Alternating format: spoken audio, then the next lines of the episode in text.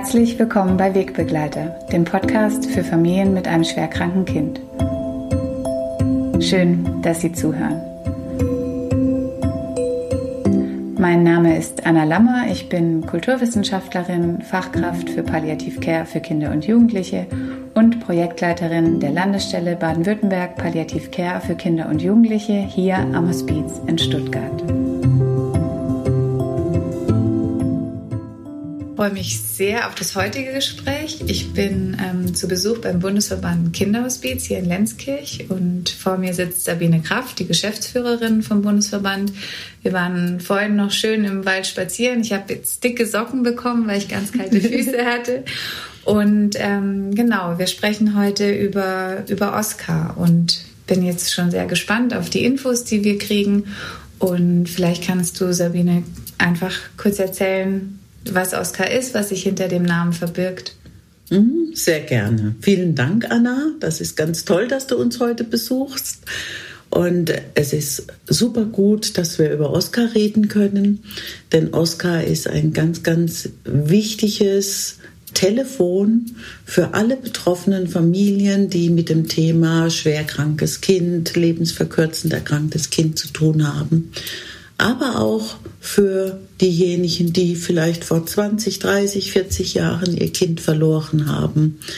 Denn was ähm, in der Gesellschaft immer wieder schwierig ist für Menschen, die ein Kind verloren haben, ist darüber zu reden. Wenn es ganz frisch passiert ist, dann ist jeder noch aufmerksam und hört zu.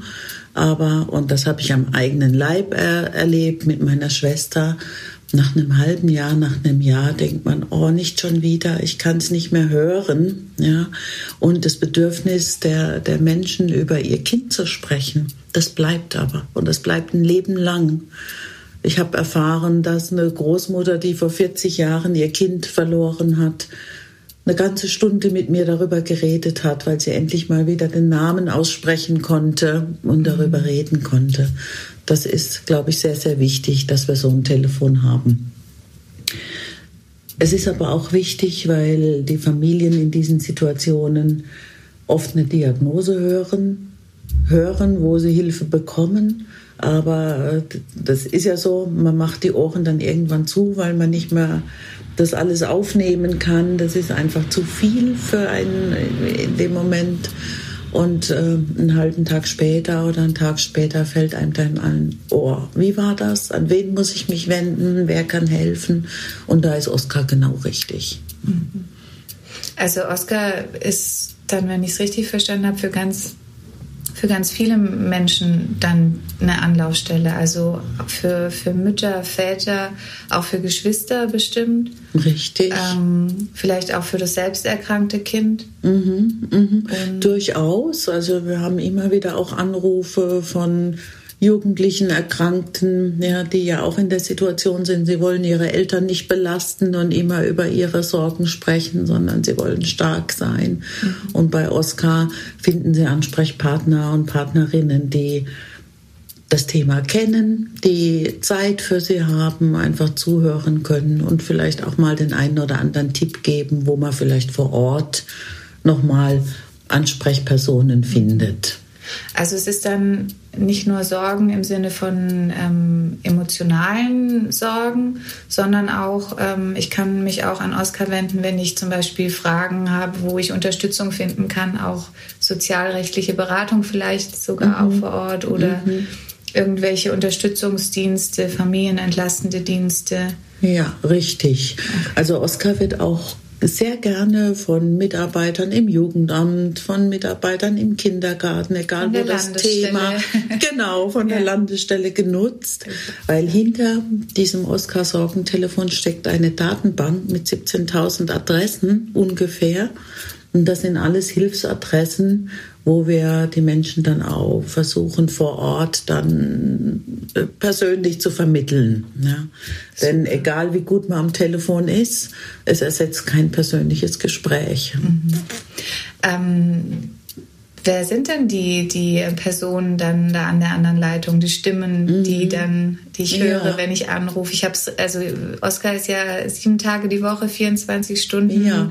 erreichbar, immer und überall. Mhm. Und ähm, da sitzt ja nicht immer dieselbe Person. Was sind das für, für Menschen? Für ja. Also das ist ja ein Projekt des Bundesverbandes Kinderhospiz und ist entstanden aus den Mitgliedern, nämlich den Kinderhospizdiensten, auch Pflegediensten, alle, die an der Versorgung von schwerstkranken Kindern beteiligt sind. Und da haben sich einzelne Mitarbeiter, die in dem Bereich schon tätig sind, gemeldet und gesagt, wir wollen da uns ehrenamtlich engagieren.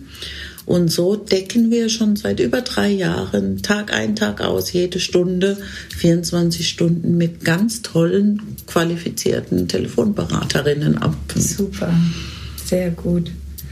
Ähm, die, also Oscar ist ja, hast du gerade gesagt, eine Initiative des Bundesverband Kinderhospiz. Ähm, wie, wie ist diese Idee entstanden? Also, so wie du es mhm. gerade gesagt hast, dass, dass Leute auf dich zugekommen sind und gesagt haben, wir würden sowas gerne machen? Oder? Mhm. Ähm, es war eher so, die, der Bundesverband war ja eine ganz kleine Geschäftsstelle und meine Handynummer vom Bundesverband, die war bundesweit veröffentlicht. Mhm. Und ähm, weil mich das Thema so ergriffen hat, war ich auch nicht jemand, der um 5 Uhr den Löffel hinlegt, sondern habe auch samstags und sonntags das Telefon angenommen. Ja. Und äh, da kam es immer wieder vor, dass Betroffene angerufen haben. Mhm. Oder auch Fachkräfte, die gefragt haben, wo finde ich das oder jenes. Und äh, das hat eigentlich den Entschluss bekräftigt, dass wir eine Instanz brauchen in Deutschland, wo jeder anrufen kann, Super. zu jeder Zeit und einfach Hilfe bekommt. Ja, sehr gut. Da war eine Geschichte, das war so ziemlich prägend. Ein Anruf von der Mutter aus Leipzig, das ist schon sehr, sehr lange her. Die hat Sonntagnacht, ich glaube, es war 1 Uhr angerufen und ich bin ans Telefon ja, und ähm, heulend, weil sie gerade von der Klinik nach Hause geschickt wurde, weil ihr Kind im Sterben liegt und sie nichts mehr tun kann. Ja. Das sind Situationen, da kriege ich heute noch eine Gänsehaut, das ist so furchtbar. Ja. Und glücklicherweise habe ich damals dann gleich den ambulanten Kinderhospizdienst in Leipzig erreicht. Und die sind tatsächlich noch direkt vor Ort dahin gefahren. Ja. Also das war eine tolle Sache. Aber für mich war es so, was wäre, wenn ich jetzt da nicht durch Zufall dran gegangen wäre? Ja. Die Mutter wäre zu Hause gewesen, ihr Kind wäre gestorben und ähm, der Kinderhospizdienst hat es nämlich dann geschafft, dass sie zusammen wieder in die Klinik gegangen sind. Mhm. Ja. Also das sind so lebenswichtige Informationen manchmal oder auch einfach nur Rückenstärkungen, die man braucht. Und dann gibt es ganz viele Familien inzwischen, die erzählen mir, Frau Kraft, wow, das Oscar-Sorgentelefon ist toll, ich habe es noch nie benutzt. Ja? Aber ich habe diese Karte direkt neben dem Telefon liegen und das gibt mir eine Sicherheit ohne Ende, dass ich weiß, wenn ich Hilfe brauche, dann kann ich anrufen. Ja. Und für mich ist das so nachvollziehbar. Ich habe immer gesagt, ich lebe in der Stadt, inzwischen nicht mehr, und benutze nie alle Möglichkeiten, die es da gibt. Ja. Aber zu wissen, dass ich es könnte, wenn ich wollte, mhm. das ist das, was mich wirklich rundum glücklich macht. Mhm. Schön. Sehr gut. Die Nummer werde ich auch unten in den Show Notes mhm. ähm, verlinken oder aufschreiben, dass man das auch gleich dann findet. Mhm. Und ähm, ja, ein wunderschönes, super gutes Angebot und ja, toll, dass es euch gibt. Super, ja. ganz lieben Dank, Anna. Sehr, mhm. sehr gerne. Und die Nummer ist übrigens 0800 8888 4711. Die haben wir auch bewusst so gewählt, Wunderbar. weil das eine Nummer ist, die man sich sehr gut merken kann. Mhm. Zumindest die Älteren unter uns kennen alle 4711, das Kölnisch Wasser. Gute Eselsbrücke. Von, von dem her ist das, glaube ich, eine ganz gute Nummer. Ja. Vielen Dank. Ich habe noch ganz vergessen zu fragen. Ähm, das Oscar gehört zum Bundesverband Kinderhospiz. Ja. Kannst du in ein paar Sätzen noch kurz erklären, was der Bundesverband Kinderhospiz ist, was er macht, wofür er steht? Ja, sehr gerne. Also wir sind ein Dachverband für alle Kinderhospizeinrichtungen und die Einrichtungen, die eng mit Kinderhospizen zusammenarbeiten also auch die Landesstelle mhm. und vertreten da vor allem auf politischer Ebene die Kinderhospizarbeit Wir setzen uns ein für die Rechte der Betroffenen. Wir fördern betroffene Familien, vor allem auch im Bereich der sozialrechtlichen Beratung. Wenn es Schwierigkeiten mit den Krankenkassen gibt, dass wir da auch mal einen Anwalt bezahlen, aber auch um irgendwelche Hilfsmittel anzuschaffen, die nicht über die Kasse abgedeckt sind. In dem Bereich sind wir sehr stark.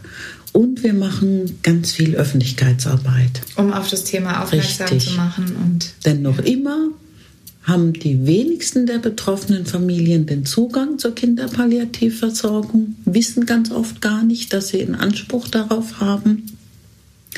Und jeder Zweite auf der Straße, mindestens jeder Zweite, ähm, weiß nicht, dass Kinderhospizarbeit nicht Erwachsenenhospizarbeit ist, sondern ganz anders, nämlich ab der Diagnose einer lebensbedrohlichen oder lebensverkürzenden Erkrankung. Ja hilft und ja. unterstützt. Und ja. das wünsche ich mir, dass jeder Betroffene in diesem Land weiß, wir können uns da Hilfe holen.